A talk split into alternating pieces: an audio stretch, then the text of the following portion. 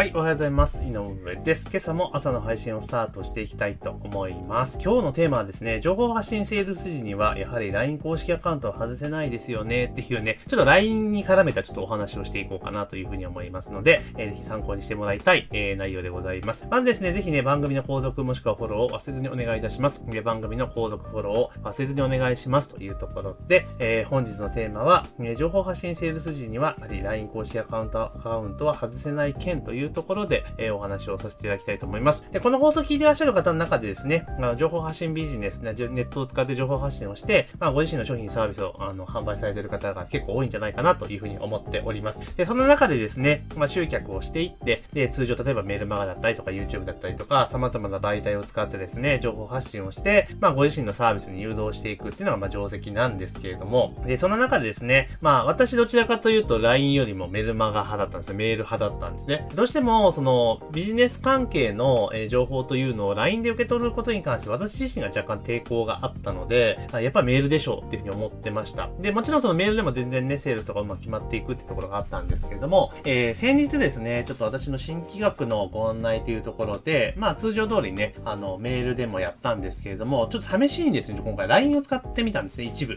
一部使ってみました。あの、要は LINE で集め、LINE に入れてあったお友達に向けてもちょっと提案をしていこうって、ちょっと LINE を使ってみたっていうところなんですよ。で、結論から言うと、あの、LINE は使った方がいいと、えーいうところです。あの、LINE、メルマガか LINE かっていう、こう、二極論だ、どっちかじゃなくて、あの、これハイブリッドで絶対使った方がいいなっていうのが私の今時点の結論です。で、やはりですね、あの、今ってもちろんメールでもね、ちゃんと情報を伝えることができるんだけれども、どうしてもメールだと開封のタイミングがちょっとやっぱ遅いんですよ。遅い。あの、ね、それこそ今からね、7、8年ぐらい前であれば、メールって結構一日何度も開いて確認とかってことあったと思うんですけれども、今時ってそうそうメール開かないですよね。大体なんか連絡ってチャットとか LINE とかになっちゃうから、実は受信取れてなかなか開かないんですよね。だから、例えばご自身の商品サービス提案する際に、オプトで、例えばメールアドレスを集めて、で、メールで展開をしていくっていうパターンで持ってったとしても、あの、以前であればね、1日目これ送って、2日目これ送って、3日目これ送って、みたいな感じだったら、まあ言うても、その送った日中には見てもらいたいとか、えそういうケース多かったんですね。もちろん当然どんどん離脱はしていくんだけれども、でも最近下手すると、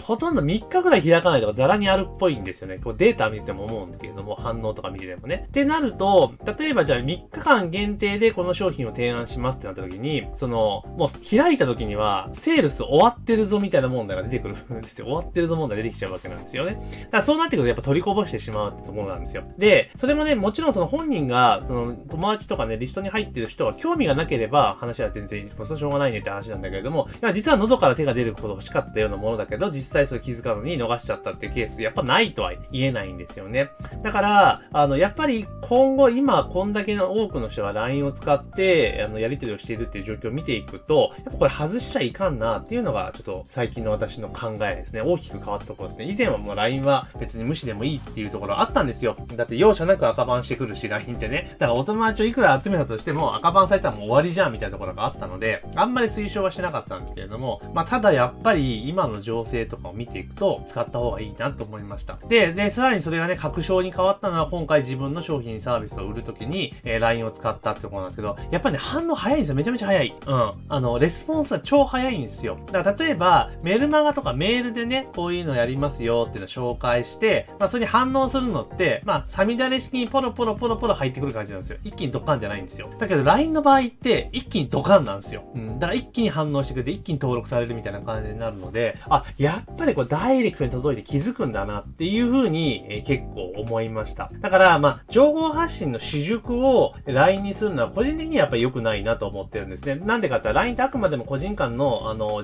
えーコミュニケーションツールっていう側面の方が強いので、まあ、そ、そこにね、あの、情報発信系のメッセージがどんどん飛ぶっていうのはちょっといかがなものかなっていうふうに思ってるんです。だからそれは今も変わらないんですが、ただ自社の商品サービスを提案するとか、セールス局面のここ一番の時は、やっぱ LINE は使った方がいいなというのは結論です。理由は、えすぐに気づいてもらえるから。だから例えば、今からセールス開始しますよっていうタイミングであれば、そのタイミングにメールと一緒に LINE を送るとか、あとは、えーもう締め切りますよって時ありますよね。もう販売終了しますって時に、あの、メールと LINE 両方送るみたいな感じにする方が、取りこぼしはめちゃめちゃ減るんだなっていうのは今回痛いほど、えー、わかりました。なので、あくまでもサブでね、サポート的な位置づけでも全然いいと思うんですけど、やっっぱり LINE は、えー、使った方がいいです。確実に。うん。なので、まあ、で、そう、こういうオペレーション的に使おうとするとね、まあ、あの、なんていうかな、基本的にはツールっていうものを使っていかなければいけないので、で、まあ、LINE だったら今、そう CM って L ステップとかかなり高機能で使えるっていうところがありますし、まあ、月2980円からかな使えるじゃないですか。で、2980円のプランだったら、確か LINE の無料プランの範疇で全然使い切れると思いますので、まあ、導入するのもありかなっていうふうに思います。さすがにちょっとね、ツールなしで、あの、のこういったセールスとかで使うってのはちょっと、ちょっと難しい部分は正直あるんですけど、ツールとか使えるんだったら、あの、やはりメルマガと LINE のハイブリッド展開っていうのはかなりおすすめかな。特にセールス局面ね、がおすすめかなっていうふうに思ってます。で、ちなみに私はこのマイスピーっていうメルマガスタンド使ってるので、まあ、それに LINE 配信機能っていうのが実装されてるんですね。まあ、ただ、まだベータ版なので、言うてそんなにガリガリできるわけじゃないんだけれども、ただステップメールを送った後、メールを送った後に同時に LINE を配信するとかいう設定もできるので、まあ毎回ね、メールを送ることごとに LINE が発動したらもう超うざいすぐブロックされちゃいますけれども、やっぱさっき言った、え今から廃止しますよとか、あとは販売終了ですよっていうタイミング、要はイベントタイミングっていう時は、LINE と同時に配信をすることによって、より確実に見てもらえる可能性で高いかなというふうに思いました。だから、まあ、これ今、現段階では、あの、1回、1回目、前日やったケースでしかないので、ちょっと今後しばらく LINE を絡めた形での、あの、セールス展開っていうのをやってみて、どれだけちょっと制約率変わわってくるのかとか、反応変わってくるのかっていうのを見ていって、あの、試していきたいな、あの検討していきあの、方向性決めていきたいなっていうふうに思います。で、これで、本当に LINE を使うことによって売り上げがガツンと伸びたっていうことになれば、あの、まあ、いや、マイスピ使ってるので、マイスピでもいけるんだけれども、まあ、やっぱ別途 L ステップとかの導入っていうのを考えた方がいいかなと、ちょっと思ったりはしています。だから何せですね、ちょっと LINE、LINE はちょっとね、もう赤番されるとかね、そういうネガティブな発想の中で、あえて避けてた部分があるんですけれども、やっぱり今 LINE のユーザー数とかいろんなこと考えても、やっぱ外すのはダメだなと、ミスミスその売りちゃん、機械ロスをしてるんじゃんっていうところになったので、あの、ちょっと今後はね、ちょっと入れ替えて LINE をしっかり使っていこうというふうに思ってます。まあ、しっかりというか、メルマガとメールとのハイブリッドで展開をしていこうというふうに思っています。で、まあ実際問題でじゃあ何のために LINE の友達集めてるのかって言ったら、その自分の売り上げ上げるためじゃないですか。だから逆にもうブロックとかを恐れずにですね、あの、がっつりと、えー、攻めていこうかなと、どんどんどんどん使っていこうかなというふうにちょっと思ったりははしています。なのでですね、もしあの、皆さんもね、こう、メールとかでやっているのであれば、ちょっと LINE とかをね、うまく絡めていただけたら、ちょっと局面変わるかなというふうに思いました。で、LINE 自体は全然無料プランでいいんですよ。あの、こういったなんかセールスとかと絡めるときって別に一度に200通300通送るわけじゃないじゃないですか。それこそ、いて10通20通ぐらいのレベルなので、あの、全然無料プランでいけます。で、頻度も別に毎日じゃないので、あの、無料プランで、あの、展開できる規模感でいけますから、まあ、そうすれば、まあ、あの、外部ツール使うんだったら L ステップの2980円は別途かかりますけれども、多分それで楽勝で回収できるんじゃないかなと、個人的には思います。なので、ぜひちょっとね、あの、今までメールでずっとやったけど、ちょっといまいち最近売り上げ伸びんなというところで反応鈍いなっていう時は、ちょっと LINE のね、えー、活用っていうのも検討されるといいんじゃないかなというふうに、えー、今回思いました。まあ実際自分がやってみてそう思ったので、